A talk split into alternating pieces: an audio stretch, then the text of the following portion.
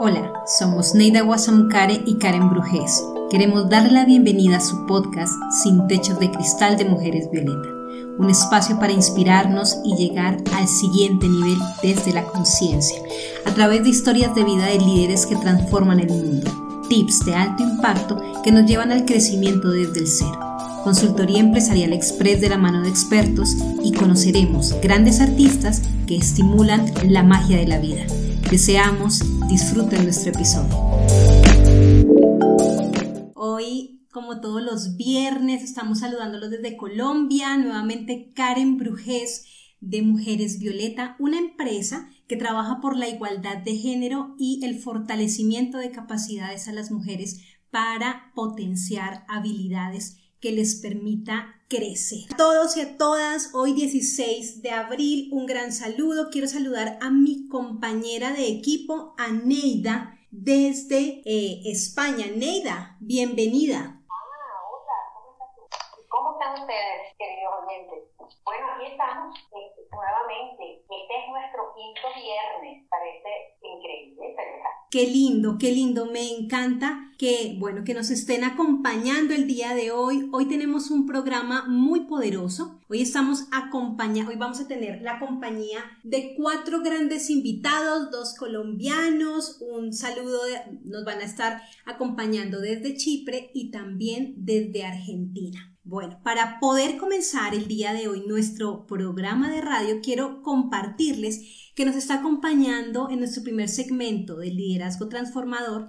Quiero compartirles que nos está acompañando una persona, un hombre a quien admiro muchísimo, un gran, gran maestro para mí, un gran mentor, con quien tuve la fortuna de estar eh, trabajando con él por muchos años él era mi jefe y hoy quiero compartir y queremos que ustedes lo escuchen y lo conozcan porque es un hombre bastante potente que tiene un liderazgo que no solamente que es de que es muy en él, pero que además le ha permitido fortalecer a otros. Entonces, Hoy estamos, hoy estamos eh, con Jorge Rodríguez. Perdón un segundo porque me están diciendo aquí que se está cerrando el micrófono de repente. Ok, ok, bueno, esperemos que no se nos presente tanto inconveniente el día de hoy. No sé qué es lo que está pasando. Neida, ¿cómo me escuchas?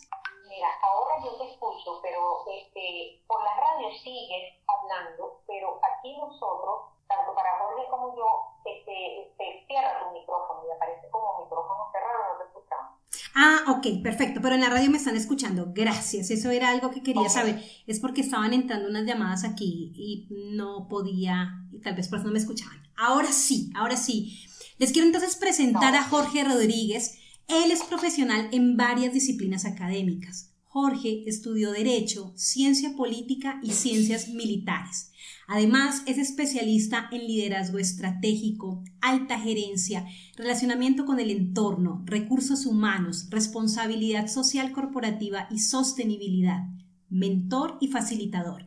Es consultor para empresas en el sector público y privado en retos que exigen liderazgo consciente, conciencia situacional, desarrollo de competencias, gestión del cambio, así como otros múltiples de retos que tienen las organizaciones. Él es autor de la metodología IMA, Inmersión, Mentoría y Acción.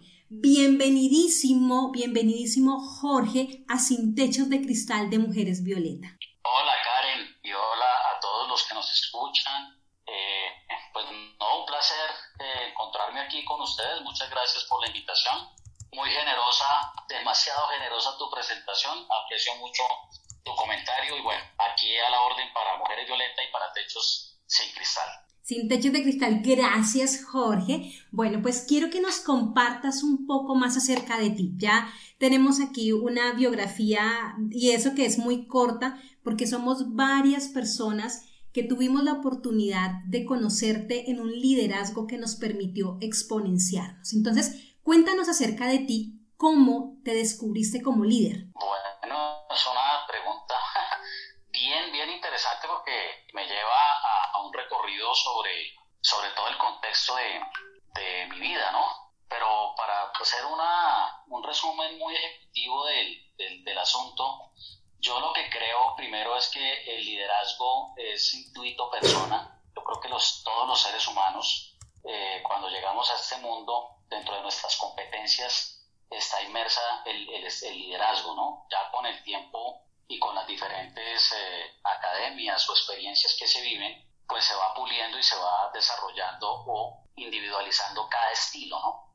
Entonces, empezando por eso, yo pienso que, que todos tenemos eh, nuestro liderazgo, nuestra competencia ahí y hay que saberla más bien identificar e irla desarrollando. Particularmente a mí, desde muy pequeño siempre, eh, obviamente no era consciente de eso, pero desde muy pequeño siempre he tenido esa curiosidad sobre, sobre los ejercicios, vamos a llamarlo en ese momento, de, de el crecimiento y desarrollo de, de los individuos, ¿no? con el tiempo y con, con, muchas experiencias vividas logré entender, algunos autores que he podido leer, logré entender para mí que el liderazgo empieza por uno mismo. Eso no es un descubrimiento mío, obviamente eso está escrito por muchos autores, como Chopra, por ejemplo, que habla del liderazgo consciente o la conciencia del liderazgo. Si uno puede de alguna manera conectarse con ese eh, estilo propio de liderazgo, con esa eh, circunstancia propia que lo rodea para poder eh, liderarse a sí mismo, es el primer paso, en mi opinión, que, que uno da.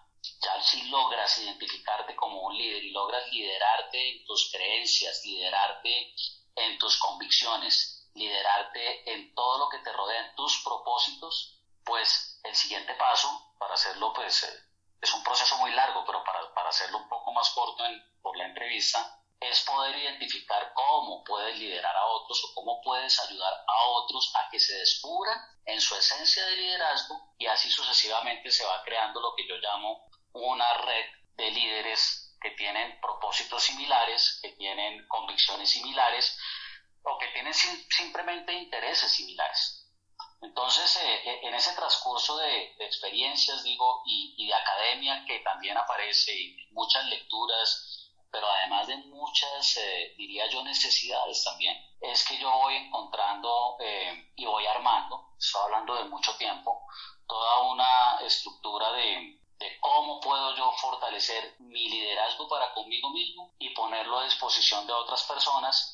Y pues bueno, ahí es donde, donde surgen grandísimas experiencias cuando yo soy consciente que lo puedo hacer, desarrollando distintas... Eh, actividades, eh, vamos a decirle, profesionales, pero siempre con el propósito, como te digo, de poder eh, ayudar, servir a mí mismo primero para poder fortalecer mi estilo, para poder fortalecer mi conciencia de liderazgo y a otros para que también lo descubran y, lo vayan aplicando y vaya haciéndose, generándose esa red. Entonces, básicamente, hoy, a hoy encuentro ya pues algo más eh, de recorrido, algo más maduro, algo más a disposición, con muchísimas experiencias exitosas a lo largo de todo este recorrido, de toda esta aventura, con muchísimos aprendizajes, porque eh, creo que el desarrollo del liderazgo en uno mismo y en las demás personas te permite profundizar demasiado dentro de cada una de ellas y dentro dentro de uno mismo, obviamente, y construir un propósito para ponerlo al servicio de los demás o de una causa es algo que en lo que estoy trabajando actualmente. Entonces, pues eh, esa es mi experiencia con, con estas eh, circunstancias de liderazgo, repito, eh, primero descubriéndome a mí mismo, después fortaleciéndome a mí mismo y luego poniéndolo al servicio de otros para que, para que sigan este mismo proceso que ha sido fascinante en mi vida. Pues yo escuchándote, este, Jorge, escuchándote, estoy pensando en algo que un gran maestro de los que yo he tenido la oportunidad de conocer y de, de trabajar con él, de Él dice, no hay eh, mejor, mm, nada más práctico que una buena teoría. Cuando uno tiene un modelo presente, pues este, ese modelo uno lo puede después eh, ¿cómo se llama? Ampliar, profundizar y transformar. Pero eh, para el inicio de eh, tener un modelo presente y cuando tú dices, bueno, primero hay que descubrirse a uno mismo, luego hay que fortalecerse y luego ponerlo al servicio de los demás. Eh, este es un modelo el cual comparto, pues me encanta, ¿no? Lo que está planteando y cómo lo está planteando. Pues ahora entiendo, ah, ahora entiendo que eh, bueno, todas las, las, cosas, las loas que te da Karen, ¿no? Eh, muy interesante. Yo quisiera que tú compartieras con nosotros, eh, dentro de todo eso que, que tú has ido encontrando y descubriendo a nivel académico, nivel de, de, digamos, de conocerte a ti mismo, de profundizar tu conocimiento eh, en, en, ti mismo, para luego este, fortalecer aquellas cosas que puedes fortalecer tu manera, aquellas cosas que te permiten. Eh, ¿Tú tuviste alguna experiencia um, con otras personas que, que, para ti fueron modelos o fueron, o, qué características podían tener estas personas que tú podías decir, wow, esa persona, ese estilo, este, es el que yo quiero o yo quiero trabajar, seguir trabajando en esta... Sí, pues mira, son, son muchas experiencias, pero particularmente hay una que son muchísimas. Es, escoger una sería eh, injusto con otra, pero particularmente me, me, marcó una cuando estaba muy joven, porque entre otras cosas, eh, los mentores eh, que lo rodean a uno siempre están permanentemente ahí el secreto está en poderlo, en poderlo como identificar, poder estar observando, poder estar escuchando y poder eh, eh, sacar provecho de eso. Pero estamos tan distraídos en el mundo y tan distraídos en, los, en las tentaciones de la juventud que poco provecho sacamos de eso. Pero digamos que fui un suertudo, como decimos aquí en Colombia, lo que me sucedió a mí particularmente venía de, de muchas eh, cosas que me estaban pasando alrededor en el ejercicio de una de una experiencia profesional que tuve. Yo fui militar aquí en, en, Colombia y en el primer grado que yo tenía como oficial del ejército, pues muy místico, eh, muy eh, aguerrido y demás, pues estaba hablando de que tenía 19 años en mi primera experiencia al mando de la tropa y por eh, venía cosechando algunos éxitos que son éxitos tipo de, dentro, de, dentro de esta profesión, felicitaciones por A, felicitaciones por B, felicitaciones por C, y un momento determinado me toman a mí y me entregan, eh, vamos a hablar en el argot un poco táctico militar, una misión de recibir una, una estructura del ejército pequeña, más o menos unos 40 hombres. Mi misión era simplemente eh, estar con ellos, liderarlos, guiarlos dentro del desarrollo de algunas, eh, digamos, misiones que habían pero lo particular que existía con este grupo de personas era que era un grupo de personas desechados de las otras eh, unidades militares. Es decir, al final eh, crearon un monstruo, vamos a llamarlo así, de todo lo que nadie quería. Nadie lo quería por razones, vamos a decir, disciplinarias, por razones que estaban en contra del desarrollo correcto de la misión. Entonces, al final, cada unidad decidió tener la oportunidad de decir, esta persona no debe estar aquí, esta persona no debe estar aquí, y así sucesivamente muchas hasta que terminaron armando una unidad de todos estos, vamos a decir, problemáticos dentro de las, dentro de las misiones. Entonces, cuando yo voy a recibir esas personas, mi primera reacción fue de indignación, porque como venía un poco acompañado de ese ego de felicitación y la juventud y demás, felicitación por A, por B o por C, sentía que esto había sido prácticamente un castigo. aparecen frases autosaboteadoras que, que yo mismo me decía, como por ejemplo, ¿para qué ejercer buena, bien la profesión si al final te van a dar lo que no es bueno para ti? Y fíjate que una, en, eso eh, una, un subalterno mío, y la palabra subalterno está asociada a esa, esta argot militar, pero un subalterno mío que tenía 40 años, era subalterno por el tema del grado. Mientras yo era un oficial, él era un suboficial, un sargento, de grado sargento. Y nunca se me olvidan las palabras que me dijo. Me dijo, el soldado es lo que su líder quiere que sea. Fue una frase muy sencilla, pero a mí me dio, en la primera de cambio me dio, fue como vergüenza escucharlo de una persona que llevaba mucho tiempo y me sentí más bien como criticado. Pero con esa frase yo llego a, a esta unidad de estas 40 personas, imagínate unas personas rechazadas todo el tiempo, unas personas que simplemente estaban esperando y acostumbradas a ese rechazo que se puede también identificar como un maltrato, etc. Y yo llego ahí y yo empiezo, ahora qué voy a hacer con esta gente? Pues lo primero que empecé fue identificar quién era mi equipo de trabajo y qué podía yo hacer con mi equipo de trabajo. Entonces aquí encontré, fue unas personas eh, moralmente deshechas, y eso iba muy en contra de la filosofía de la profesión que yo ejercía en ese momento. Me puse a trabajar con mi equipo de trabajo, que eran los suboficiales, un sargento y cuatro, cuatro cabos. Les devolví esa emoción, les transmití una emoción y confianza en lo que ellos eran capaces de hacer y hasta dónde podían llegar si se lo proponían. Recibí dentro de la academia en ese momento, pero que también lo recibí, como te digo, de mentores a quien yo terminé observando y terminé creyendo profundamente que, que lo que hacían y decían era cierto. Entonces esa recarga o reinicio de adrenalina, componente de adrenalina con esta gente fue clave. Fui el mejor ejemplo para ellos porque esa coherencia debe existir. Y a partir de eso, digamos, empezamos un, grupo de trabajo, un plan de acción por, ponerlo en términos estratégicos, un plan de acción con estas personas para poder recuperar su esencia como individuo, su esencia como soldado y al final su esencia como miembro de, una organización militar.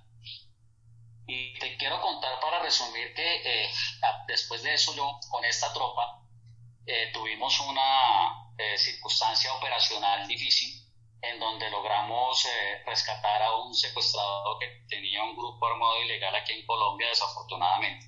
Un secuestrado que llevaba 18 meses secuestrado y ya lo daban por, por muerto. Y tuvimos la fortuna de poder eh, liberarlo.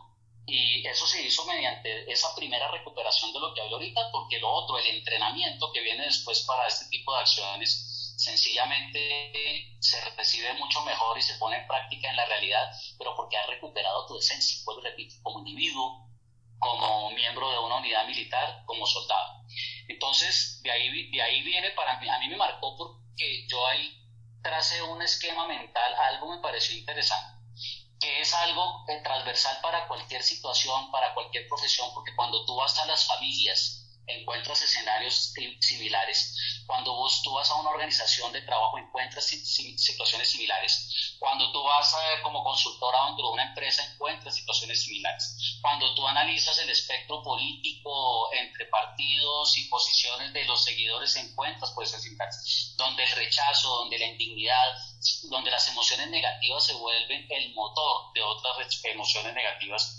Pero si tú logras tratar de invertir eso, y lo estoy diciendo en palabras que suenan muy fáciles porque el proceso es muy, muy duro, entonces eh, eh, logras un poquito devolverle a ese individuo esa chispa, esa esencia, para que lo sigas acompañando y al final cuando lo sueltas, estás soltando un motor fuera de borda, pero bien guiado. Entonces, eh, esa es la experiencia que les quiero compartir. A partir de ahí yo me volví un poco más curioso en eso y como repito, no tiene que ver eh, con, con, la profesión que estás ejerciendo en ese momento, no tiene que ver con eh, eh, la institución en la que estás trabajando, tiene que ver es con los individuos que están en ese clave momento viviendo eso. Y bueno, esa, esa es la, la, experiencia que les comparto. Ok, este, Jorge, lo que estás diciendo es muy interesante porque fíjate que uno de los techos de cristal que la mayoría de los, de los seres humanos tenemos son los prejuicios que hacemos de la gente, ¿no? De los demás. Y cuando, todo lo que tú me estás explicando, pues este, el mismo soldado que te dijo en ese momento, el soldado es lo que su superior quiere que sea, este, em, pues te estaba hablando desde su, desde su corazón y desde ahí te estaba diciendo pues eh, si, de acuerdo a los prejuicios que tú tengas, lo lograrás o no lo lograrás, ¿no? Y entonces, qué bonita experiencia la que nos has compartido, porque es una forma de que nos demos cuenta de que muchos de nuestros límites, de los límites que nos autoimponemos, es los prejuicios que tenemos de las otras personas, sobre las otras personas, ¿no? De si son así o asado, y entonces eso nos condiciona nuestra conducta en relación con esa persona, ¿no? O con esas personas. Excelente este, eh, experiencia. Eh, gracias, por haber compartido.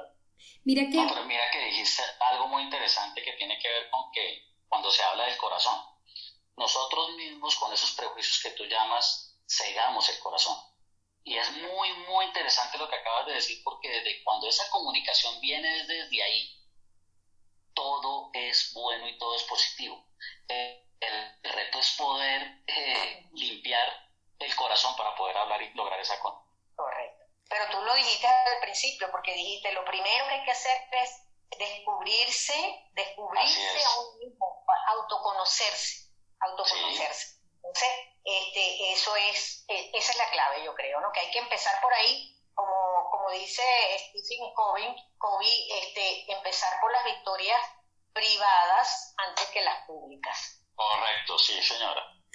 Ahorita cuando ustedes estaban hablando con relación a los prejuicios y hablamos, abordamos los techos de cristal, y decimos que los techos de cristal tienen que ver con esas eh, barreras o con esos, con esos elementos que a veces no vemos, que están en nosotros, pero que también pueden ser sociales.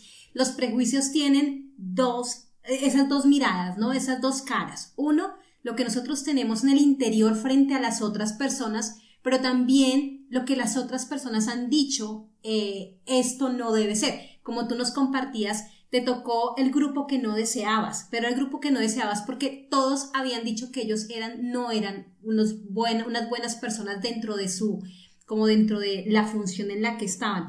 Esto es muy importante porque así como lo estamos hablando aquí en el primer em, episodio, nuestro primer, nuestro primer día de Sin Techos de Cristal, con Alberto, estuvimos hablando que los techos de cristal se rompen en la medida en que cada uno elimina esos techos de cristal, o sea, elimina esas barreras. Así que me quedo con esto de manera muy potente, Jorge. Cuéntanos algo para cerrar con respecto a cómo las personas podrían potenciar su liderazgo para que fuera, además de la coherencia en el ser, de poderlo poner a los demás y ahí sí llevarlo a servir, qué eh, herramientas podemos encontrar para poder potenciar el liderazgo? Bueno, Karen, mira, yo te digo que eh, en mi caso particular, porque ha sido un proceso pues muy individual que ahora se pone, lo, lo pongo como propósito al servicio de otros, eh, la metodología IMA, que es inmersión, es metanoia y acción, tiene que ver mucho con eso. Yo la construí o la diseñé a partir de mis propias experiencias, pero primero me la apliqué a mí. La inmersión es un, es un, un conocimiento pleno, tratar de tener un conocimiento pleno de cuáles son tus miedos, de cuáles son tus eh, aciertos, de cuáles son tus propósitos. Y hay una cosa interesante, pueda que no lo encuentres, pueda que no encuentres tu propósito, pueda que de pronto eh, no reconozcas tus miedos o pueda que sencillamente tampoco reconozcas tus, tus éxitos o tus competencias fuertes, tus fortalezas. Entonces esa inmersión es un tú con tú, un yo con yo muy, muy fuerte pero que simplemente está eh, acompañado de la coherencia. ¿De la coherencia de qué? De los valores, que en mi caso fue que yo empecé como a hilar sobre esto. ¿Cuáles son mis valores? ¿Por qué, son, ¿Por qué entiendo esto como valores? Porque yo creo en la verdad, porque yo creo en la justicia, porque yo veo que esto pega aquí, pega allá, y cómo puedo hacer para que eso sea coherente con lo que yo hago y con lo que yo pienso. Después de eso, pues viene la metanoia, que es un cambio, eh, pues es un concepto teológico claramente, pero que pues, llevado a la administración es un cambio simplemente de paradigma, es un cambio de, de, enfoque, es un cambio de enfoque. Ese cambio de enfoque es muy fuerte porque requiere sencillamente que después de ese autorreconocimiento, pues tú tomes una decisión, vamos a ponerlo en términos estratégicos, de un plan de acción para contigo mismo y empiezas a construir lo que puede ser aproximado a un propósito yo con eso soy muy respetuoso porque construir un propósito en mi caso ha sido muy difícil, pero trato de hacerlo. Y eso es del día a día. Y al final pasas a la acción. Entonces, para responder tu pregunta rápidamente, lo que yo pienso es que a través de esa inmersión que haces, que ya, ya hiciste el proceso contigo mismo, llevas esa misma metodología, haces una inmersión con el individuo tratando porque es más fácil para ti o para, digamos, uno como, como servidor, voy a ponerlo en esos términos, como servidor, poder tratar de detectar los miedos, poder tratar de detectar las fortalezas, porque a veces el mismo individuo no se da cuenta de o no lo reconoce o demás. Y después de eso, eh, construir con él un plan de acción que permita esta metanoia o este cambio de enfoque, haciéndole ver todos los pros y los contras eh, para las decisiones que tenga que tomar en su vida e hilando sobre la coherencia. Y al final llevarlo a la acción. Vuelvo y repito, esto suena muy fácil en palabras, pero es todo un proceso que, que entre otras cosas requiere el tiempo que sea necesario. Porque cuando se trabaja con personas, eh, cada persona pues es un mundo independiente de otro. Y cada eh, tiempo es el que se le debe dedicar a él o es el que él mismo puede dedicar a él. En las organizaciones sucede igual.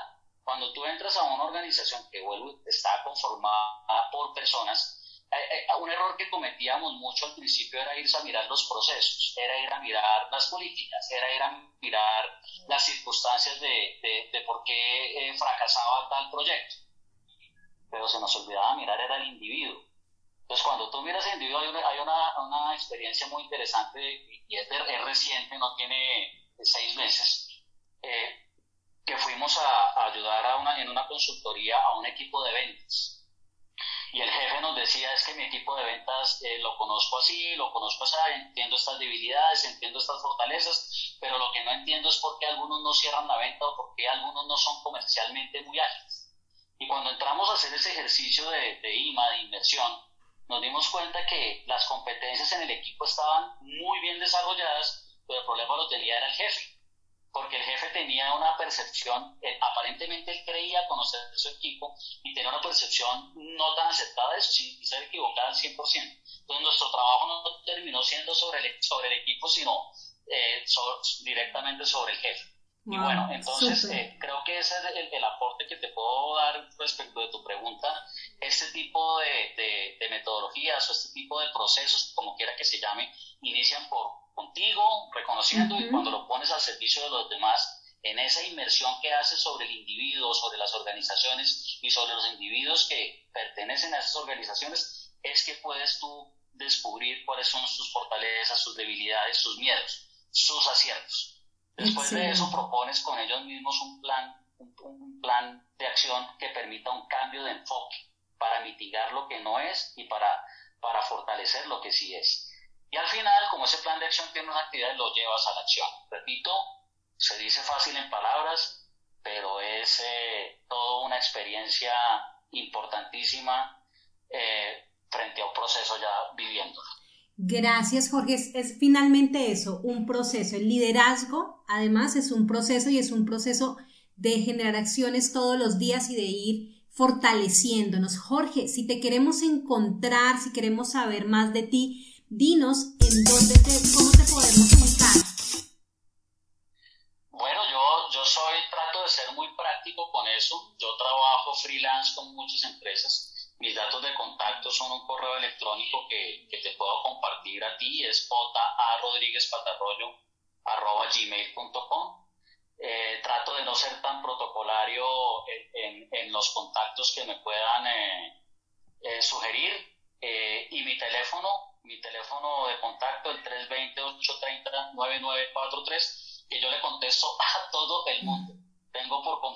contestar todas las llamadas.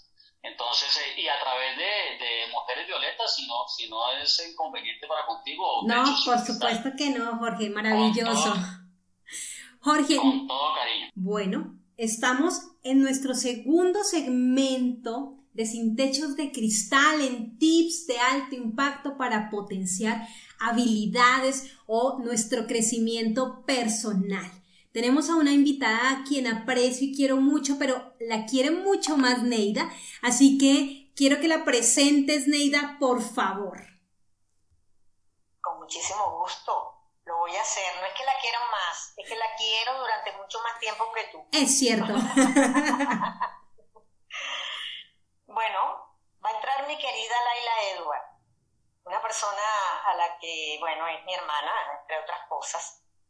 Y ella quiere presentarse como que yo doy fe de ello. Su práctica y su experiencia le ha mostrado que siendo resiliente integrando el pasado y viviendo el momento presente, se alcanza un estado de paz interna y de autosatisfacción, lo cual es fundamental en la recuperación de la capacidad de disfrute y salud holística.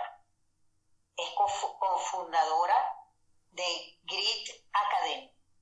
Yo, es muchísimas otras cosas, pero yo solamente voy a decir esta parte porque lo demás quiero que lo vayan descubriendo en la entrevista que le vamos a hacer este, y en, con sus propias palabras. Adelante, Laila. Hola, Hola, qué maravilla tener a dos amores en la misma pantalla. Así es. Eso me gusta muchísimo. Eso me gusta muchísimo. Yo bendigo la tecnología. Así es. Así es. Bueno, mis amores, estoy aquí. Puedo decir que a la orden del día, porque es pleno mediodía, donde, eh, donde están las mujeres violetas. Y otras mujeres estamos como chispitas violetas alrededor del mundo, como España, Chipre y otros lugares que nos están escuchando. Eh, pues sí, me gustó mucho el hecho que, eh, gracias por la oportunidad de estar aquí, pero qué honor, porque yo sé que ustedes son maravillosamente selectivas con sus invitados e invitadas, y, pero cuando Neida me dijiste algo que yo adoro trabajar, y que son los tips para nuestro crecimiento desde el ser. Entonces, aunque sean la hora que sean en Chipre, yo digo que sí, no importa los cambios de horario. Y quiero saber, porque soy muy nueva en este programa que, se ve espectacular, eh, ¿esa es la pregunta? ¿O me quieren preguntar algo? ¿O yo desarrollo en los tips? No, te queremos estar preguntando algunas cosas, porque fíjate, el programa se llama Sin Techos de Cristal. Y justamente como los límites que nos autoimponemos o que, o que, digamos, están dentro de nosotros o que están fuera de nosotros, que nos los imponen otros.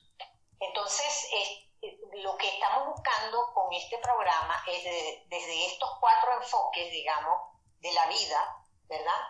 Desde el liderazgo, desde el crecimiento interno, desde eh, todo lo que tiene que ver con el emprender y la, el arte, eh, finalmente, eh, pues lo que estamos buscando es que eh, nuestros oyentes y los que nos siguen puedan ir descubriendo y armando una forma de profundizar en, la eliminación de esos límites, de esos, de esos techos de cristal que puedan tener. A ¿cómo, cuando, cuando tú te diste cuenta que, que los seres humanos pues por la educación misma, por la familia, por la sociedad donde nos toca vivir, por la cultura que tenemos, tenemos algunos, algunas limitaciones que no, que no las creemos y no las, ponemos, no las imponemos en un momento determinado. ¿Cuándo tú te diste cuenta de eso?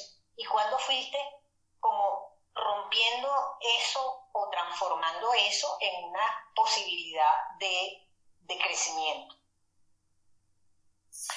pues súper interesante por dónde va a ir esto, porque todo lo que tú nombraste definitivamente sí nos pone unos techos mm, invisibles, porque los de cristal tampoco están tan mal, porque puedo, cuando estoy liberada, el techo de cristal es maravilloso, porque puedo ver la lluvia caer mientras yo sigo seca. Pero porque a mí me fascina la naturaleza. En todo caso, lo que estamos mencionando aquí son los condicionamientos y estos son sumamente fuertes. Por una parte es el condicionamiento y por la otra parte es desde mi edad, mi, mi niñez, que yo puedo entender una situación, pero luego en ese entender yo tenía un año, o en el otro entender yo tenía dos años. Y así sigo entendiendo las situaciones, captando las situaciones, percibiendo los comentarios de los adultos y yo los entiendo desde ese nivel de crecimiento que podía tener en aquel momento.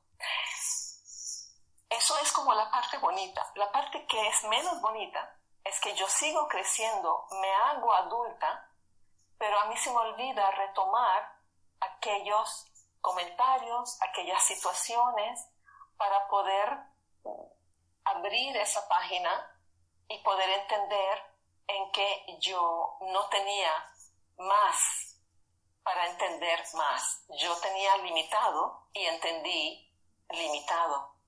Pero luego yo crecí y ese limitado siguió conmigo.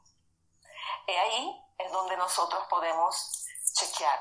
En mí, particularmente, cuando me di cuenta, a mí la naturaleza me ha enseñado mucho y cuando yo estaba pequeña, joven, no puedo decir muy niña, porque de muy niña era tan traviesa que no podía pensar mucho, solamente podía recibir los regaños de los que me rodeaban o, el rechazo de las monjas cuando me decían el año próximo no puedes estar en nuestra escuela. Y entonces, bueno, no puedo referirme a aquellos años porque no era bienvenida en muchos lugares por mi, pues por lo traviesa que era. Pero esa travesura que, que cuando estaba más, con más claridad se convirtió en muchas cosas que tú, Neida, conoces y en, mucha, y en pocas cosas de las que eh, Karen conoce de mí. Se convirtió en lo que yo llamo hoy en día multipotentialite porque yo lo aprendí, yo no conocía que eso existía. Es que una persona puede tener muchos, muchísimos intereses pero cuando no lo sabe enfocar, cuando no lo sabe dirigir, cuando no, cuando los estudia pero no los sabe combinar, pues se ve como una persona dispersa, se ve como una persona irregular, alguien que no, como decimos en Venezuela, no pega, no pega pie con bola, es, es que se nos van las oportunidades. Y ahí estos condicionamientos, aunque yo puedo descubrir que yo tengo talentos para tantas áreas en la vida, no solamente las ciencias o las humanidades y también las artes, pero mis condicionamientos o esos pensamientos limitantes o esa manera de haber crecido, pues sí, era limitante y yo tampoco sabía cómo hacerlo. Sin embargo, la idea es continuar eh, y no darte por vencida tú, uno consigo. Ahora, que los demás te puedan criticar, ok, yo no puedo evitar eso, pero que yo no me dé por vencida conmigo. Y yo recuerdo, em, en mi adolescencia no fue fácil, sin embargo me abrí un poco porque una situación de salud, de un sobrepeso que tuve, me abrió una puerta maravillosa, me abrió la puerta del vegetarianismo. Y eso no recuerdo si eran 16 o 17 años, no sé exactamente, pero lo que estoy viendo y de los que nos están escuchando es que fíjate, de una situación tan grave que era un sobrepeso, era un exceso de colesterol para una, no, yo creo que estaba mucho más joven, porque iba a decir niña y era real, mucho más joven. Entonces, en este sobrepeso, buscando soluciones, topé con eh, el vegetarianismo y por supuesto me acompañó muchísimos años. Yo hoy en día sigo siendo vegetariana, aunque durante la vida eh, varió con respecto a, a otros alimentos como huevos o pescado. Entonces, pero es lo de menos. Lo importante en este momento es que como de esto tan grave que estaba sucediendo, yo encontré algo tan maravilloso que me eh, acompañó el resto de la vida y hasta hoy. Otras cosas que suceden es que cuando tú tienes continuidad contigo y cuando permites que tu intuición te lleve un poco, pero no es solo la intuición, ¿sabes? Es como la confianza que tú tienes en algunas personas. Por ejemplo, yo he tenido la, quería decirle suerte, pero no creo que es suerte, ¿sabes? Creo que es, es una bendición lo que yo tenía con mi hermana, que es mayor que yo, y con Neida, como ella bien lo dijo al inicio, que es una hermana.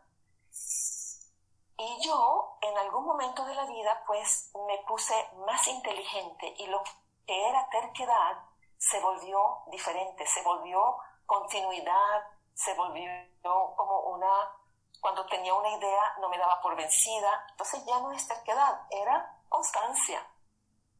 Y cuando una de estas hermanas, y tengo otras hermanas más, pero cuando una de estas hermanas recomendaba algo, dejaba, me dejaba sonar algo, eh, me mostraba algún camino, ok, podía tomarme el tiempo para pensarlo, pero a veces ni siquiera hacía falta, porque la confianza era tal que yo simplemente iba y vivía lo que se me estaba recomendando. Entonces, ¿por qué abro este tema? Es porque necesitamos, para nosotros cambiar nuestros condicionamientos, necesitamos hacer cambios internos. Y el primer cambio que yo puedo, bueno, no sé si es el primero o el segundo, pero uno de los cambios es que necesito confiar. Necesito confiar en mí, necesito confiar en los que me rodean. Y hoy en día estamos viviendo situaciones sumamente fuertes porque la confianza eh, no es como el valor que se está viviendo a todo dar en muchas partes. Y puedo tener Venezuela en mi mente en este momento, pero muchas otras partes del mundo. Y la confianza no depende solamente ¿qué me recomiendas tú? Sino también es la confianza en tu comunidad, es la confianza en tu gobierno, es la confianza en, en todo lo que te rodea que no está, como dijimos, que son tus hermanas o tu familia o tus amigos. Entonces, esto es un tema a continuar trabajando, lo que es la confianza. Entonces, en mi caso, con esa em, confianza que tenía a mis hermanas, pues podía entregarme a lo que se recomendaba y eso que yo experimentaba y practicaba era lo que podía hacer el cambio. Porque no mm. podemos pretender aprender algo y que es mi conocimiento y luego ya yo no muevo un dedo y algo va a variar en mi vida. Entonces esto sería demasiado deseo, pero que no es real. En mi caso no puede ser real aprender algo, no practicarlo y que yo vea cambios y vea resultados y vea eh, beneficios en mi vida. Entonces, eso es una de las cosas que, que yo diría para variar esos techos de cristal, como lo nombraron, que nos ponemos. Entonces. Qué lindo, Laila, lo que nos estás. Dime, cariño. Qué lindo lo que nos estás compartiendo y me ha, me ha gustado mucho el reconocimiento que estás dando en ti a las diferentes habilidades, capacidades que al principio podían ser para los demás como ¿por qué no te defines? ¿Por qué no haces como una ruta 1, 2, 3? ¿Cierto? ¿Qué pasa? O sea, tenemos, y las personas cuando, cuando eh, también tenemos múltiples eh, habilidades, pues a veces nos cuesta centrarnos en una, ¿cierto? O nos cuesta generar el mayor potencial en una. ¿Cómo lograríamos nosotros poder identificar o qué herramientas nos puede sugerir para generar o para hacer ese proceso de autoevaluación, como de revisión interior, pero asimismo poner en acción para, la, para transformarnos, o sea, para poder decir, yo tengo todo este universo de posibilidades, de capacidades, de oportunidades, pero ¿qué es lo que mejor me puede ser, me puede, eh, puedo tener en este momento de la vida y cómo después pasar a que eso tenga un resultado que nos satisfaga? Sí, es, es maravilloso lo que propones y, y la verdad que eso requiere tiempo. Yo veo que eso requiere tiempo, Karen, porque si yo tengo muchos talentos y me voy a enfocar en uno, me voy a quedar pensando en que qué tal si yo hubiera hecho aquello en vez de estar haciendo esto. ¿Ok?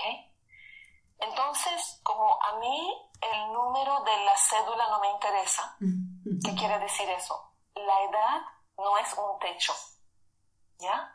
Entonces, si te descubres a los 17, a los 25, a los 39 o a los 52, no importa, porque nuestra edad está en nuestra célula y no en nuestra cédula, como le decimos a la carta de identificación en Venezuela, que es la cédula. Porque a veces nos ponemos ese techo, ah, no, tengo tal edad, yo no podría ir eh, lo que te voy a decir no es que me siento orgulloso de ello, pero tuve mucho coraje para hacerlo. Yo estaba estudiando administración de empresas en Estados Unidos Y por supuesto iba bien porque acuérdate que soy multipotential, yo soy muy buena para los números, me encantan, pero también soy muy buena para las humanidades y para las artes y para la cocina y para la danza, ¿ok? Estoy alardeando. Los que me conocen saben. Lo importante aquí es que en aquel momento, cuando yo hice un ejercicio de crecimiento personal, me di cuenta que donde yo estaba no iba a llevarme muy lejos, que aunque podía hacerlo, pero no es lo que me iba a dar esa satisfacción cotidiana.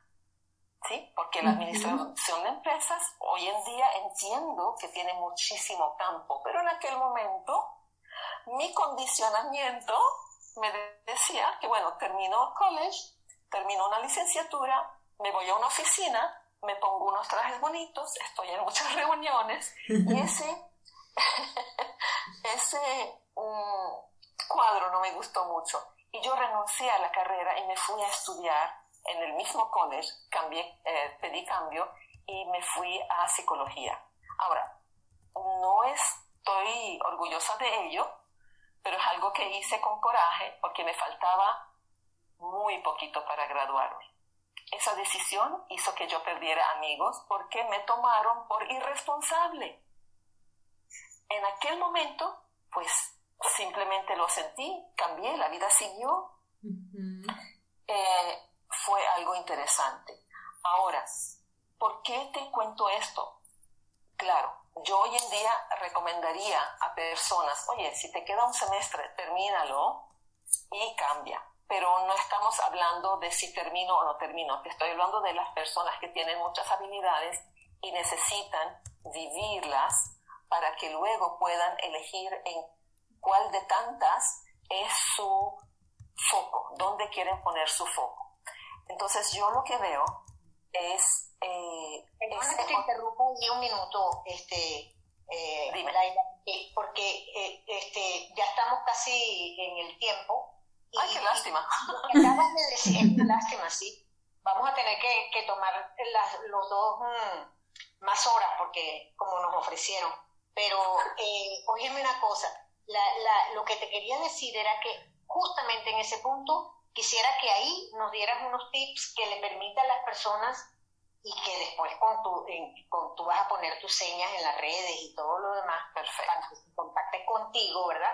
y sigan profundizando en eso. Pero lo que acabas de decir, a ver, ¿cómo lo hacemos? ¿Cómo ponemos el foco en una cosa de las que pensamos que podemos tener como talento? Vamos a darle, yo lo, vamos a llamarlo ordenar. Como hay tanto, necesitamos ordenar la idea. Entonces no es una idea, son las ideas. Entonces si tú pones ordenar dos puntos y ponle al lado ideas y ahí luego vas a escribir todas las que tienes y requieres ordenarlas. Requiero ordenar mis pensamientos y también lo que me rodea. Porque, porque hay muchas cosas a tu alrededor que no te permiten, pero continuemos con los tips.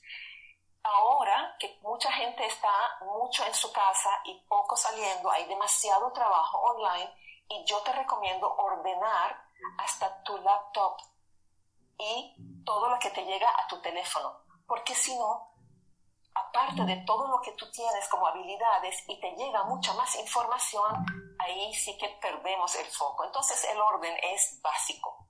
Cuando también en la misma medida es organizar, cuando tú organizas tu tiempo, manejas tu tiempo, eh, manejas tus citas, manejas tu, tu tiempo de lectura, manejas tu tiempo de cocinar, tu tiempo de caminar, tu tiempo de dar 20, 15 minutos a, una, a un programa, o aún lo que sea que te inviten a hacer. Ahora, el organizar vale en todo lo que está en el afuera, desde tus libros, tu ropa, tus zapatos, para que cuando tú entres a ese espacio ya hay orden afuera, ya hay organización afuera y tú tengas más espacio para ti. Con todo esto te va a ayudar los ejercicios de respiración, porque entre un organizar, un ordenar, un decidir, un planear, necesitas respirar para que puedas variar los espacios entre una cosa y otra y seguir sintiendo ese frescor dentro de ti.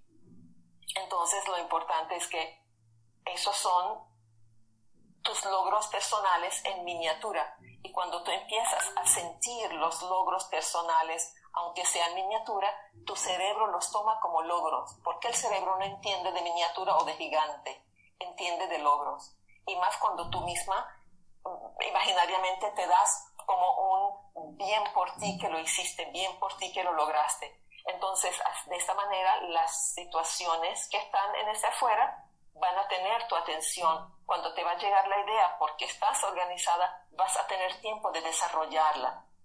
Entonces, en eso es que necesitamos mantener eh, ese foco.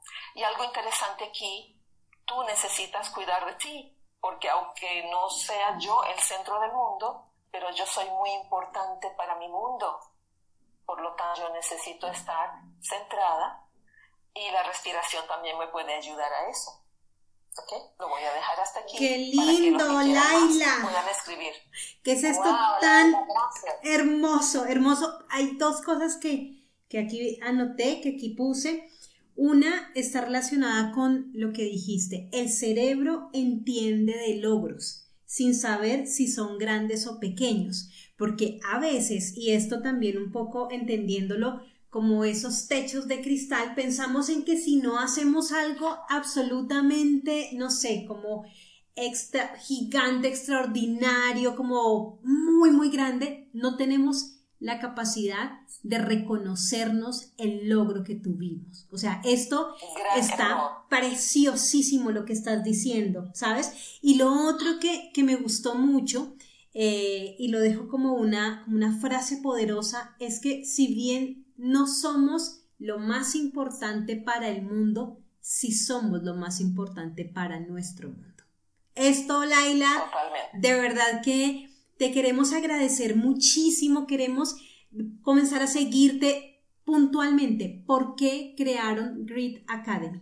En un minutito. Cuéntanos oh. para que tú nos digas, esto es lo que ustedes pueden encontrar en Grid y ya damos tus redes. Se porque eh, Viola y yo hemos trabajado durante muchísimos años, cada una eh, en sí misma y en mucho aprendizaje y proyección y hemos trabajado juntas como socias, aunque somos hermanas, somos excelentes socias.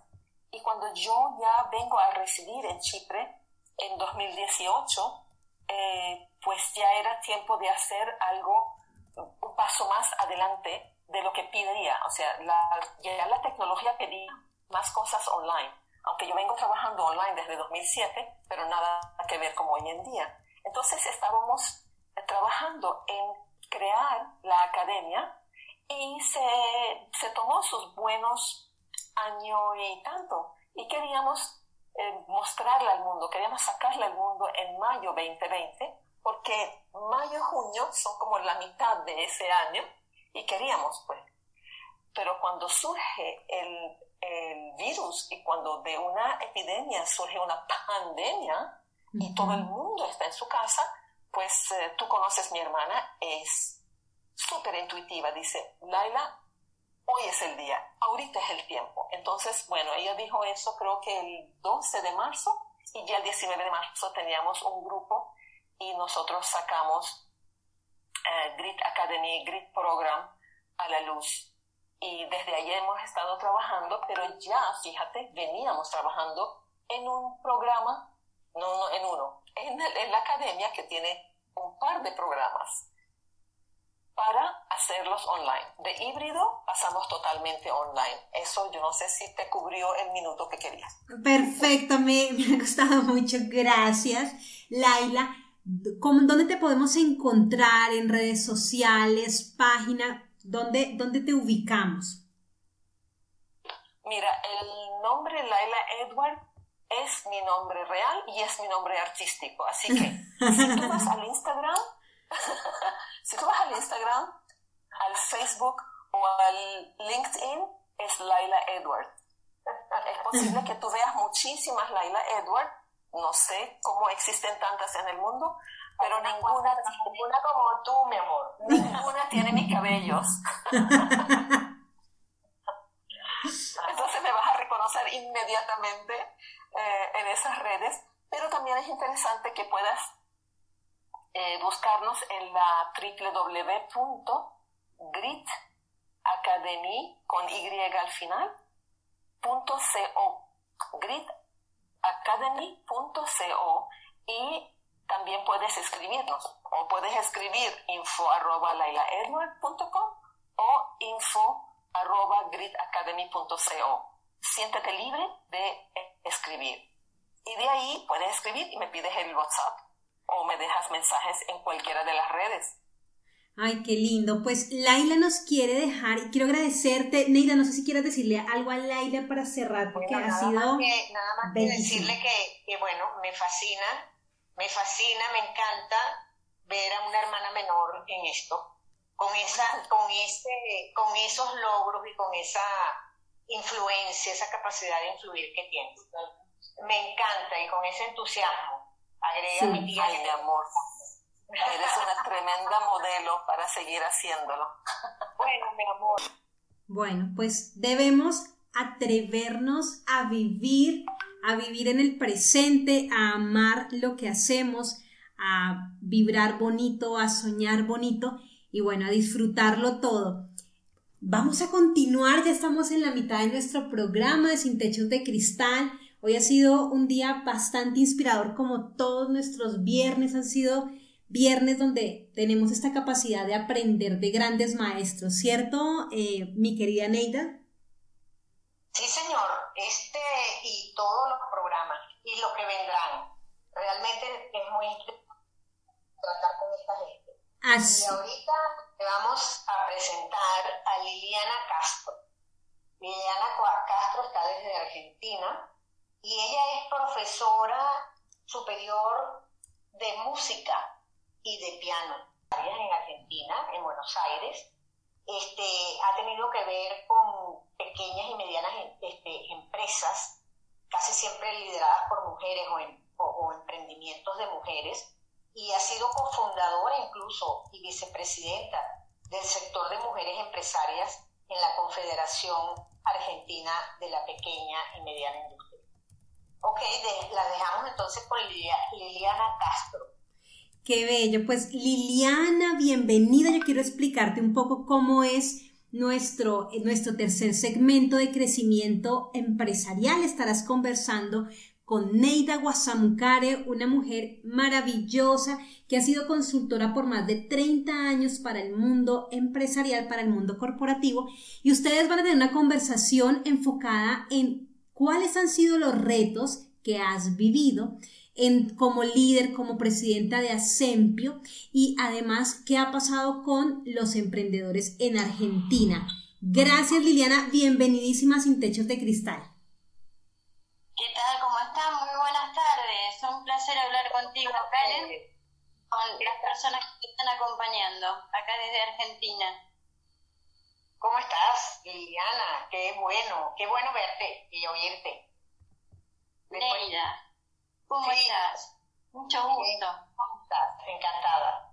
Y después quitamos la cámara para que no nos interrumpamos con la... Con la Porque estamos muy lejos.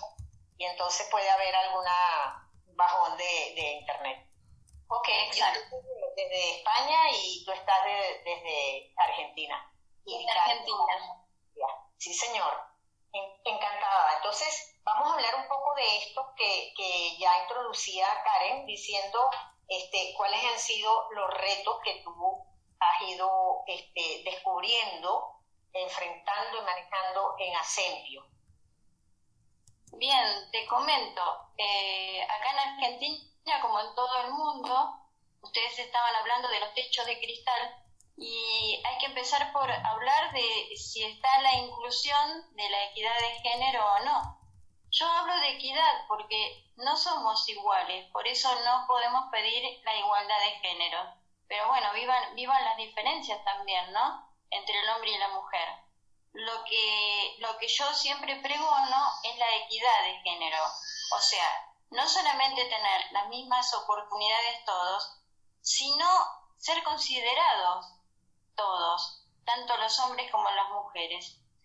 La mujer tiene eh, una virtud que es la capacidad de hacer eh, lo que se llama el multitask, eh, hacer muchas actividades al mismo tiempo. Por eso, estos tiempos de pandemia nos han permitido que la mujer hiciera teletrabajo desde su casa y pudiera atender su hogar, sus hijos, su esposo y principalmente su trabajo.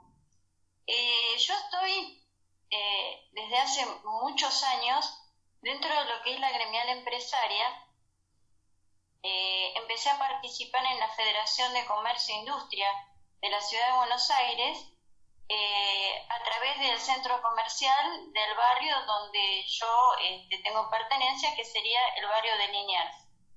Junto con una gran amiga mía, la doctora Lina Stewart, empezamos a participar en esa federación para ver qué podíamos hacer para que nuestro barrio fuera más seguro, más lindo, más limpio eh, y todo lo que uno pretende que sea el lugar donde uno vive y tiene sus hijos. Eh, mis hijos eran chiquitos, empezaban a ir al colegio y yo quería que tuvieran seguridad y que el lugar fuera este, tranquilo como para que ellos pudieran transitar e ir caminando solos hasta la escuela como lo hacíamos nosotros cuando éramos chicos. Así que bueno, empezamos a, transitar el camino del gremialismo empresario.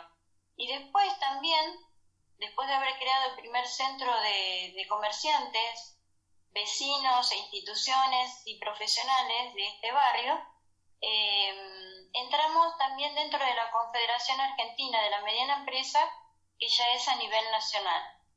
Eh, nos recibieron muy bien a ambas y, siempre nos, nos, dieron el espacio como para esa comunicación que necesitábamos y para el ida y vuelta con las propuestas que íbamos llevando. Eh, en un momento nos pidieron participar más efectivamente nombrándonos dentro tanto de FECOBA como de CAME. Así Elina fue eh, a participar en CAME y yo fui, me quedé participando en FECOBA.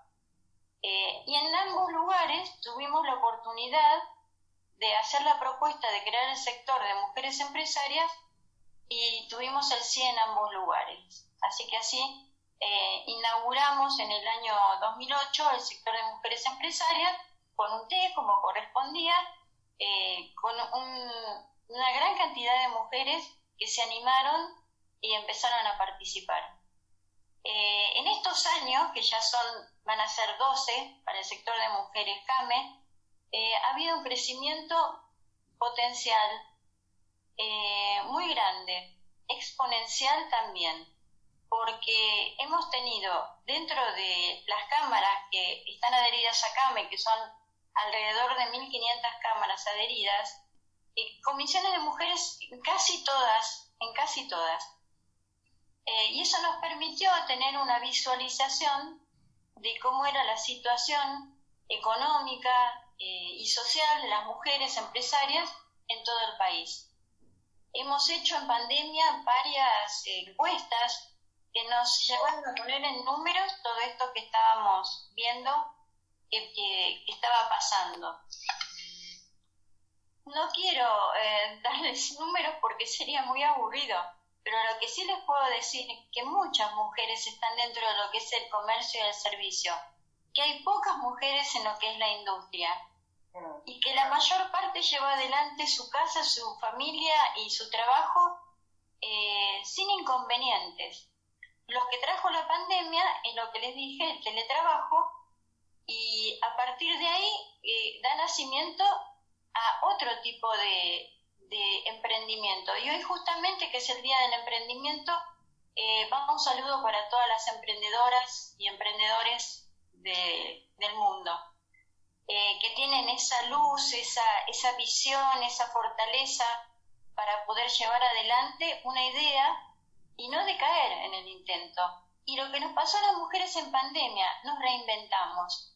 Reinventamos el negocio, la forma de hacernos cargo del mismo, empezamos a utilizar redes sociales, nos capacitamos eh, y ha sido un camino corto porque fue solamente de un año, pero sin embargo se hizo mucho. Todos tenemos que adecuarnos a esta nueva realidad, entre comillas. O sea, esta nueva visión que tenemos que tener de lo que es el mundo de la economía, el mundo de la producción, de la comercialización, de, la interrelación, de las relaciones entre clientes, proveedores y potenciales clientes. Eh, nos hemos hecho cargo de que teníamos que participar en Instagram, de que no tenemos que tener temor a hablar o filmar un video, de que eh, tenemos otras plataformas que podemos utilizar, como el Facebook, que a pesar de que todos dicen que va a dejar en algún momento de utilizarse, es la red más usada en el mundo. Así que este, es una gran forma de promocionar nuestros productos y servicios. Estamos usando WhatsApp, aprendimos a usar el, WhatsApp Business, separándolo de lo que era el área familiar. Em, empezamos a, utilizar el Telegram, que no sabíamos algunas que existía y después nos fuimos ayornando.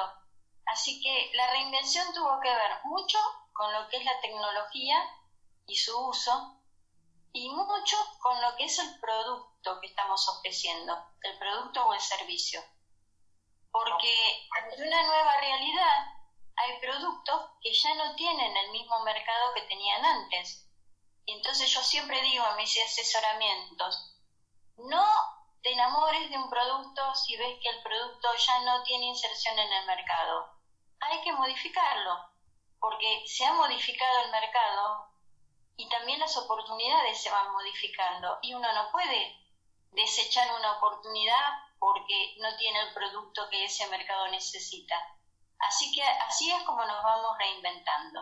Ok. Y, que te interrumpa, Liliana, un minuto. Eh, lo que tú estás diciendo en ese aspecto es muy importante, ¿no? Yo siempre también digo que solo se producen resultados eficaces cuando se están satisfaciendo necesidades. Cuando se dejan de satisfacer las necesidades, no producimos resultados, aunque estemos haciendo mucho producto o prestando mucho servicio tengamos muchos clientes. Pero en un momento determinado la eficacia va a bajar y entonces la productividad se ve afectada. Eso, este, eh, tú lo has, lo has explicado como el enamoramiento. Si, si ya es un producto que la gente ha dejado de, utilizar, por ejemplo, está fuera de mercado en esta nueva realidad, pues cambia de, producto o cambia de, servicio. Este, transforma. transforma. ¿Cómo hace una mujer común y corriente que tiene que atender muchas cosas y que además tiene que, que, que sabe que en un momento determinado su intuición como mujer la puede ayudar muchísimo en ese proceso de identificación. Sí, sí, no solamente eso, sino que eh, hay que tener la creatividad para innovar también, porque cuando uno eh, va a hacer una compra, en general siempre le llama la atención el producto nuevo y quiere probarlo también. Así que en esa innovación está bien, se está viendo también una, una apertura de un nuevo mercado y de nuevos clientes también. Eh, y ahora lo que estamos viendo con este tema de la pandemia, las ventas online y el e-commerce, eh, estamos viendo que hay que incorporar cosas nuevas, por ejemplo, todo lo que es logística. La logística es uno de los temas que más eh, han traído dificultades a la hora de hacer llegar el producto al consumidor y es parte de lo que uno llama la atención al cliente, que debe ser óptima para que nos sigan comprando. Así que bueno, hay tener en cuenta todos esos detalles también. Todos esos detalles, sí señor. Significa que, que bueno, que la intuición, que la cercanía con el, con el cliente, que el saber escuchar, que el saber interpretar, todo eso entra dentro de ese desarrollo que necesitamos de las personas en esta nueva realidad, ¿no? Que las personas sean mujeres, pero en este caso estamos hablando básicamente de las mujeres, tenemos que desarrollar. Y ahí hay todo una, una, digamos, una posibilidad, una oportunidad en la cuales las asociaciones tienen, eh, eh, es necesario que, que trabajen e intervengan en ese proceso de desarrollo de las personas. ¿no? Exacto. Por eso ahora te iba a comentar que por qué surgió Asempio. Eh, van a ser este 20 de abril van a ser 11 años de la creación de Asempio. Estando dentro ya de, de, de FECOBA y de CAME, lo que visualizamos, porque recorrimos todo el país visitando estas comisiones de mujeres y enterándonos de qué era lo que nos pasaba como emprendedoras y como empresarias, y nos dimos cuenta que había cosas que eh, eran bastante eh, típicas de, los distintos lugares. Eh, la emprendedora decía, yo produzco pero no sé vender. Entonces pensamos que había dos cosas para hacer allí. Generar lazos para que la persona que produce encuentre una asociatividad con alguien que vende, que le gusta vender, que es su pasión, y generar esa, esa alianza estratégica para que ese eh, emprendimiento creciera.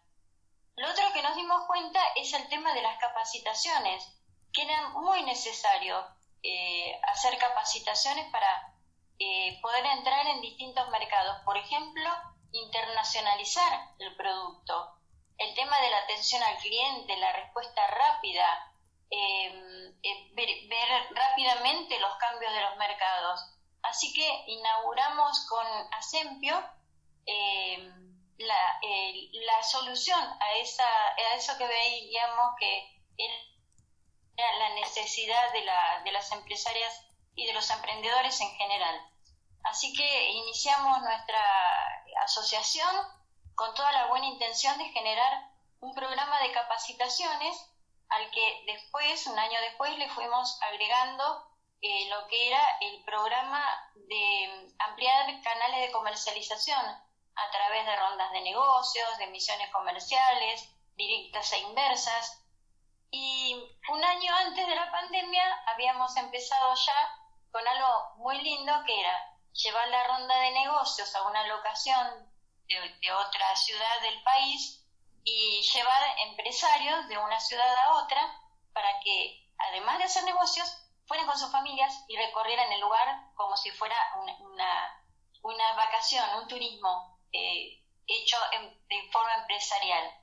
Pero bueno, la, la pandemia nos, eh, nos, nos, impidió continuar con ese último programa, pero los otros dos eh, estuvimos eh, la posibilidad de hacerlo online y bueno, así empezamos a hacer nuestros encuentros virtuales y es así que ahora los networking se hacen en forma virtual. Eh, con, con, las mismas formas de hacerlo de un presencial y el intercambio se hace a través del chat y después nosotros enviamos también las planillas con los datos de los participantes. Liliana, y con todo... las capacitaciones... Sí. Sí. Eh, hola. Aló, eh, hola. Mira, quería preguntarte, porque todo esto entonces nos estás compartiendo cómo se han venido adaptando, pero ¿cuáles son los retos que les están haciendo falta? O sea, ¿qué es lo que consideras eh, es necesario siga pasando de manera positiva para que los empresarios continúen creciendo? O sea, ¿qué, qué es lo que aún no han podido ustedes eh, aperturar o les falta fortalecer como asociación? Como asociación, nosotros damos las herramientas. Ahora, como emprendedores o empresarios, creo que lo que hace falta es primero eh, tener el coraje de internacionalizar los productos y servicios, que no es fácil y que además implica toda una serie de, de, temas que tienen que ver desde lo legal hasta lo financiero y que ese es el gran paso que deberíamos dar en los siguientes años porque creería que es lo que va a amplificar el crecimiento y el desarrollo de, una pyme. Así que creo que ahí nos tendríamos que enfocar, en capacitar al empresario o la empresaria para que pueda eh, tomar esas decisiones de crecimiento internacional y darle las herramientas apropiadas, asesorarlos, acompañarlos y apoyarlos en ese paso. Eso sería lo que estamos pensando para el próximo año. Ok, me parece excelente y tenemos que, o sea, si digo tenemos, porque me siento muy identificada con todo lo que estás diciendo, ¿no? Este, mm, yo lo que, lo que, lo que, ustedes tienen un camino recorrido que es muy interesante y que se puede trasladar incluso a esa internalización, internaliza, sí, al hacerlo internacional. Este, tiene que ver con lo siguiente, ¿no? Por un lado, la, la reinventarse, el reinventarse utilizando la tecnología, ¿verdad?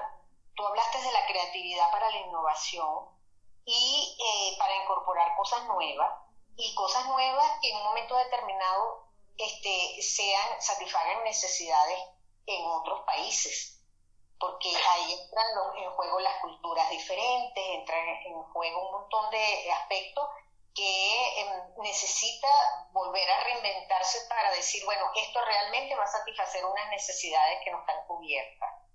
Y por el otro lado, es, también dijiste algo muy interesante con generar lazos de la persona que produce haciendo alianzas con la persona que le gusta vender, que puede comercializar, que es su pasión hacerlo.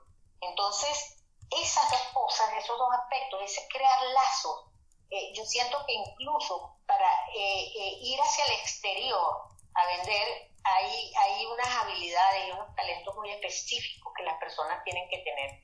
Y entonces dentro de eso, nuevamente se, se pone en vigencia la, el crear esas alianzas, ¿no? Entonces, ahí hay toda una sabiduría que ya ustedes tienen desarrollada que me parece estupenda, ¿no? Sería mi, lo que les quiero decir. Y, sabes que también lo que se necesita es que el que emprende eh, tenga en consideración que uno no puede saberlo todo y que entre esas alianzas que no solamente sean para vender, también ahora se necesita el coacheo. ¿Qué, sí. ¿Qué es el coacheo?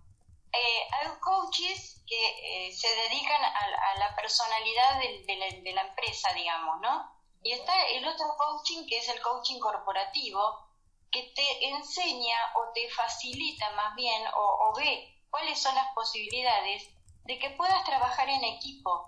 Porque, como te dije antes, eh, la persona solitaria puede hacer cosas, pero en equipo se hace mucho más fácil, más rendidor, más, este, más sano, más lindo, más entretenido. Eh, cuando hay más de una persona pensando sobre un tema, salen este, aristas nuevas.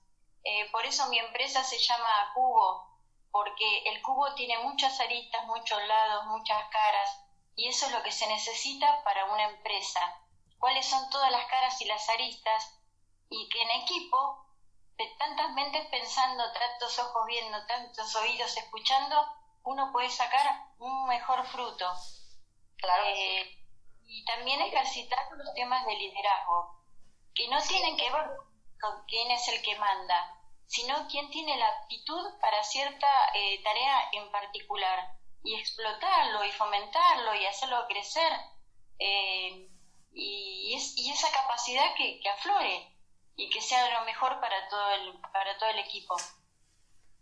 Sí, aquí justamente hay todo otro, otro mundo de cosas por hacer, porque ese desarrollo de la, de la integración, ese desarrollo de, crear equipos efectivos, orgánicos, y que, que manejen orgánicamente los procesos para que pueda haber emprendimiento, para que pueda haber realmente, para que fluya esa innovación a todos los niveles, ¿no?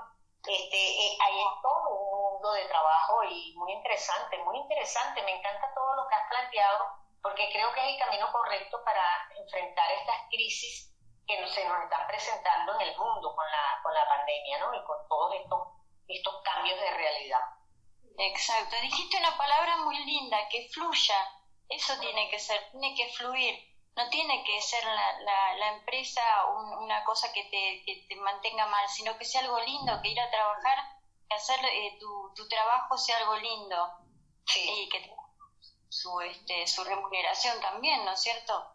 Claro. Eh, que fluya. Es, me gusta una linda palabra que has dicho. Sí, qué lindo. pues tenerte y yo te agradezco esta, esta oportunidad y que tú nos hayas este, compartido todo lo que has compartido.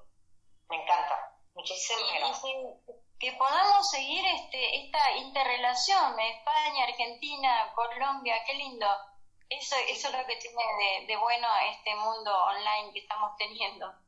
Así es. Esa, es la idea que tenemos en este programa, con este proyecto. Que podamos interactuar no importa dónde estemos. Exacto. Viendo lo que estamos haciendo. Ok. Qué lindo. Pues Liliana, ya para cerrar, déjanos una frase que nos motive a los emprendedores, a los empresarios, como en esta situación y ahorita vamos eh, a contarles a las personas dónde te podemos ubicar, cómo podemos seguir en contacto contigo, pero cerremos con algo que quieras dejar como un mensaje.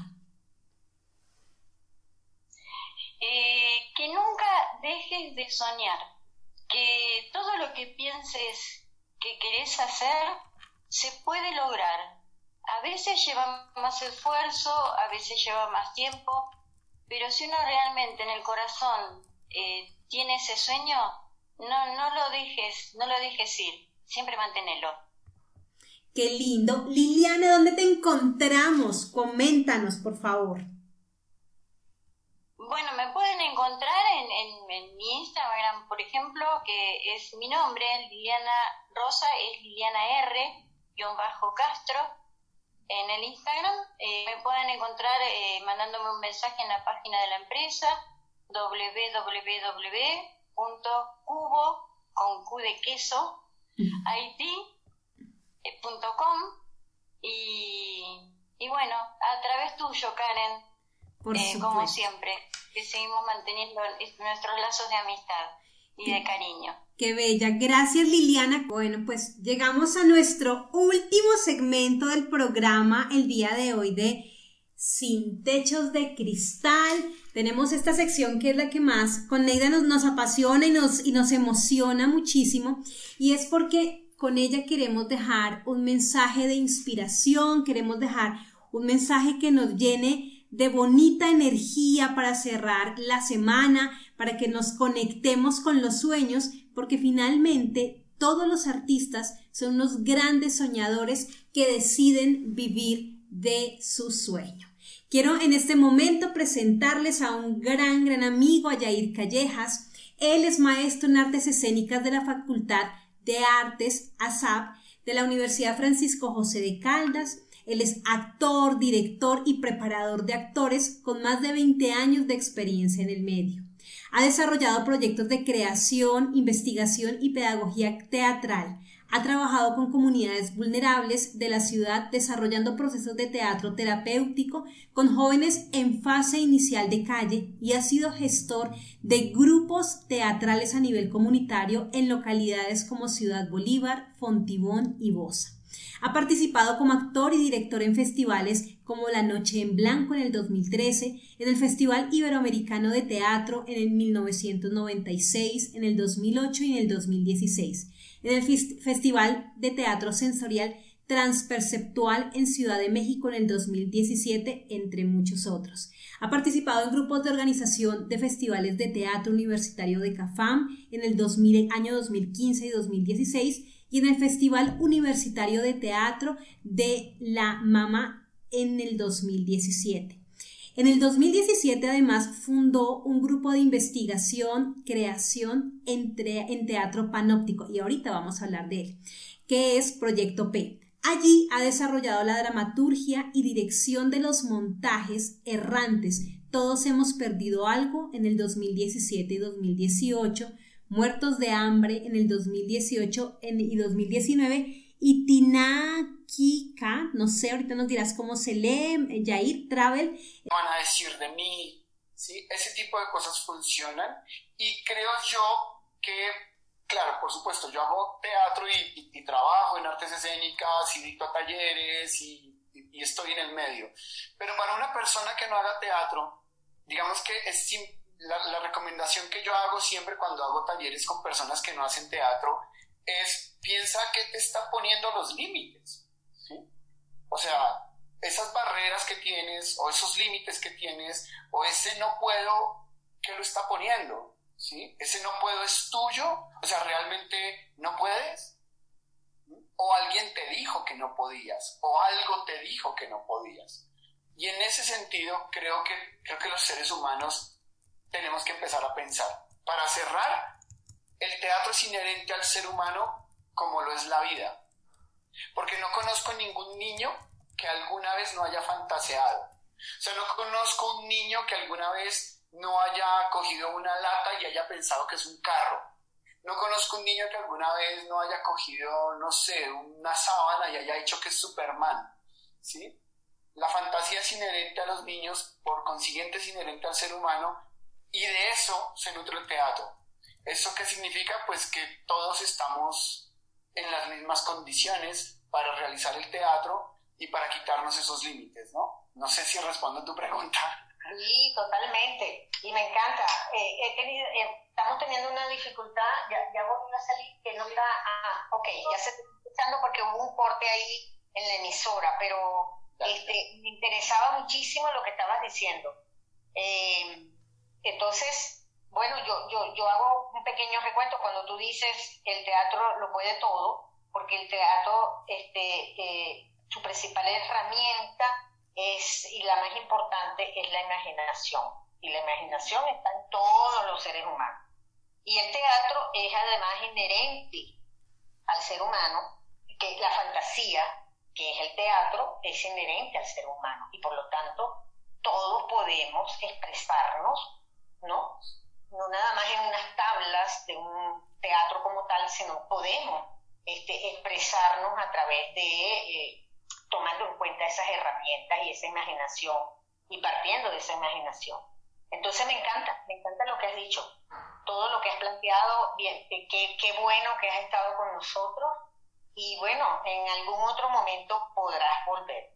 No, pues, pero antes, antes, esto suena como si nos estuviéramos despidiendo y aún no, aún, aún tenemos programa. Yo quiero, eh, Yair, que nos cuentes acerca de qué es el teatro panóptico. Para, eh, para mí, cuando fui a verte, fue como una experiencia lo suficientemente poderosa. O sea, fue una experiencia única, nueva. Entonces, compártenos qué significa el teatro. Queremos hacer, pero esta forma de hacer teatro se nutre de otras formas de hacer teatro.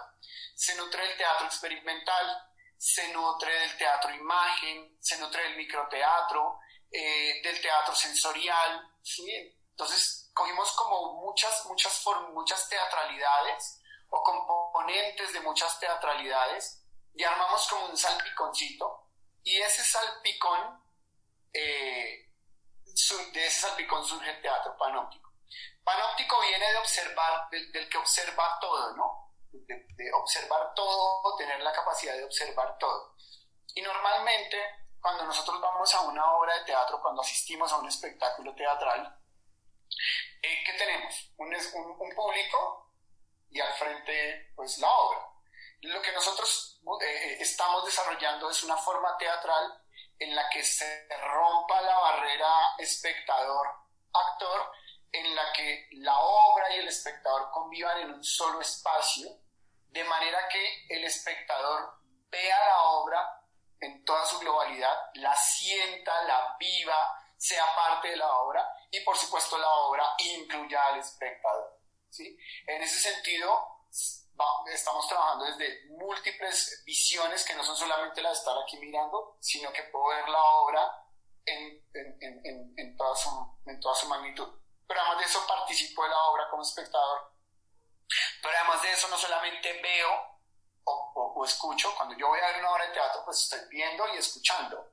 Pero aquí la obra también tiene aromas, la obra me toca, ¿cierto? Me toca físicamente, la, la obra tiene, me, me, sabe a cosas, porque hay momentos de la obra en donde podemos disfrutar de ciertos eh, sabores y, y, digamos que es un poco la obra sentida en todo, valga la redundancia, los sentidos. De eso va el teatro panóptico.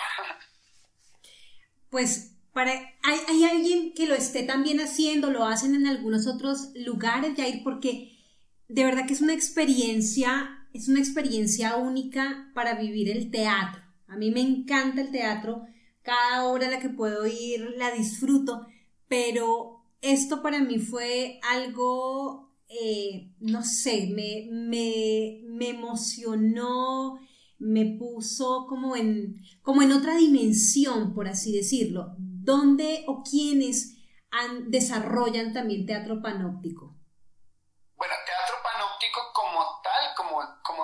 Está haciendo Proyecto P, no conozco otra experiencia. no, no, pues, no podría decirte que no la estén haciendo. Pues en un mundo es tan grande que... Pero yo no conozco otra experiencia como la que está desarrollando Proyecto P como tal. ¿sí? Sí hay muchos grupos que trabajan, por ejemplo, teatro sensorial, ¿sí? En donde yo estoy en un lugar y, por supuesto, mientras va ocurriendo la obra, eh, puedo percibir aromas, ¿cierto? En ocasiones, en algún momento de la obra, no sé, me dan un dulce o alguna esencia y puedo saborear.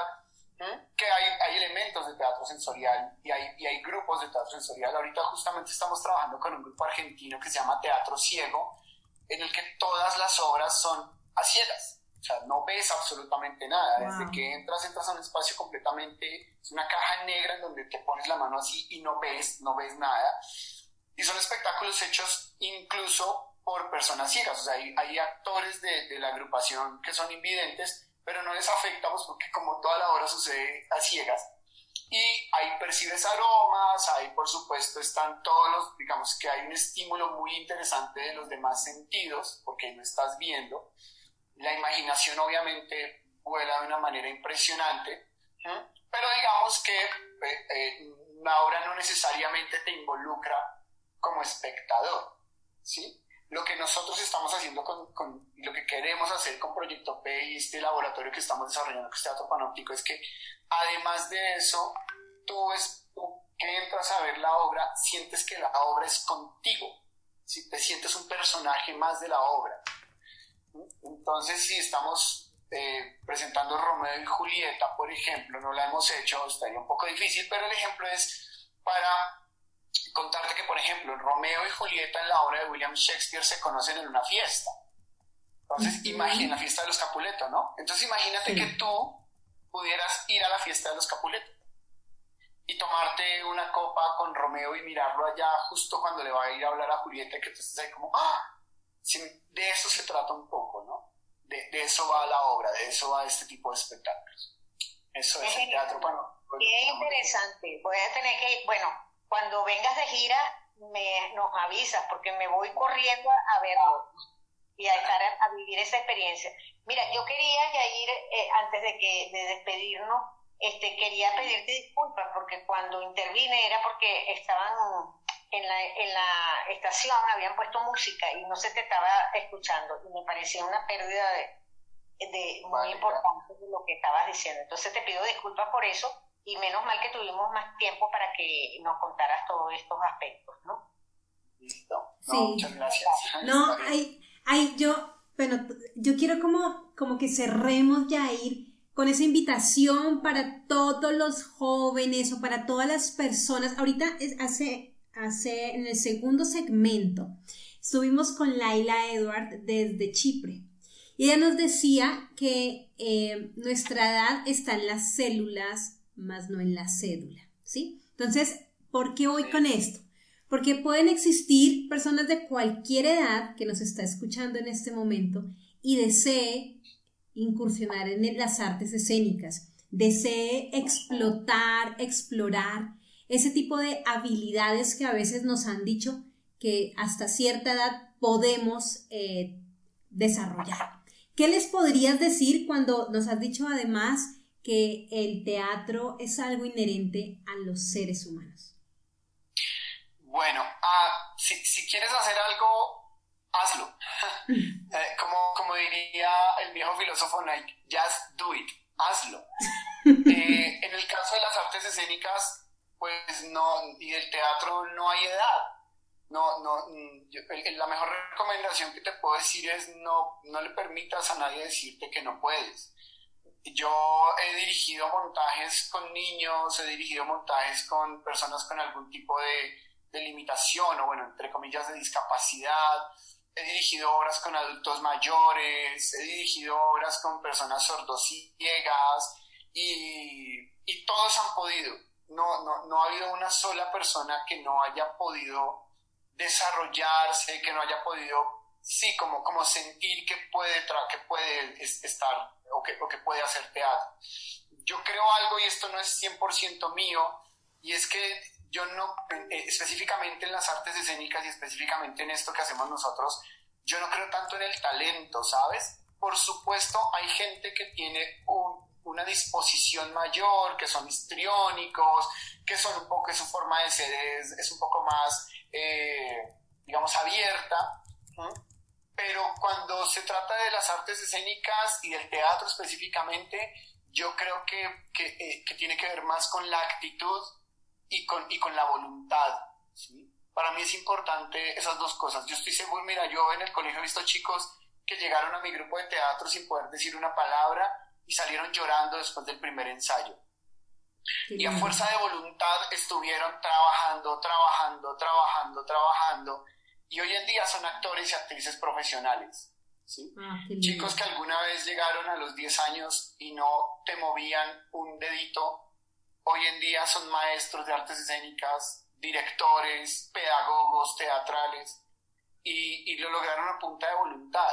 Entonces, yo sí quiero insistir en eso, en que, en que no, no, está bueno permitirnos, y menos en, una disciplina artística como esta, eh, que, nos digan que no podemos. Que nos vamos a demorar un poquito más, tal vez.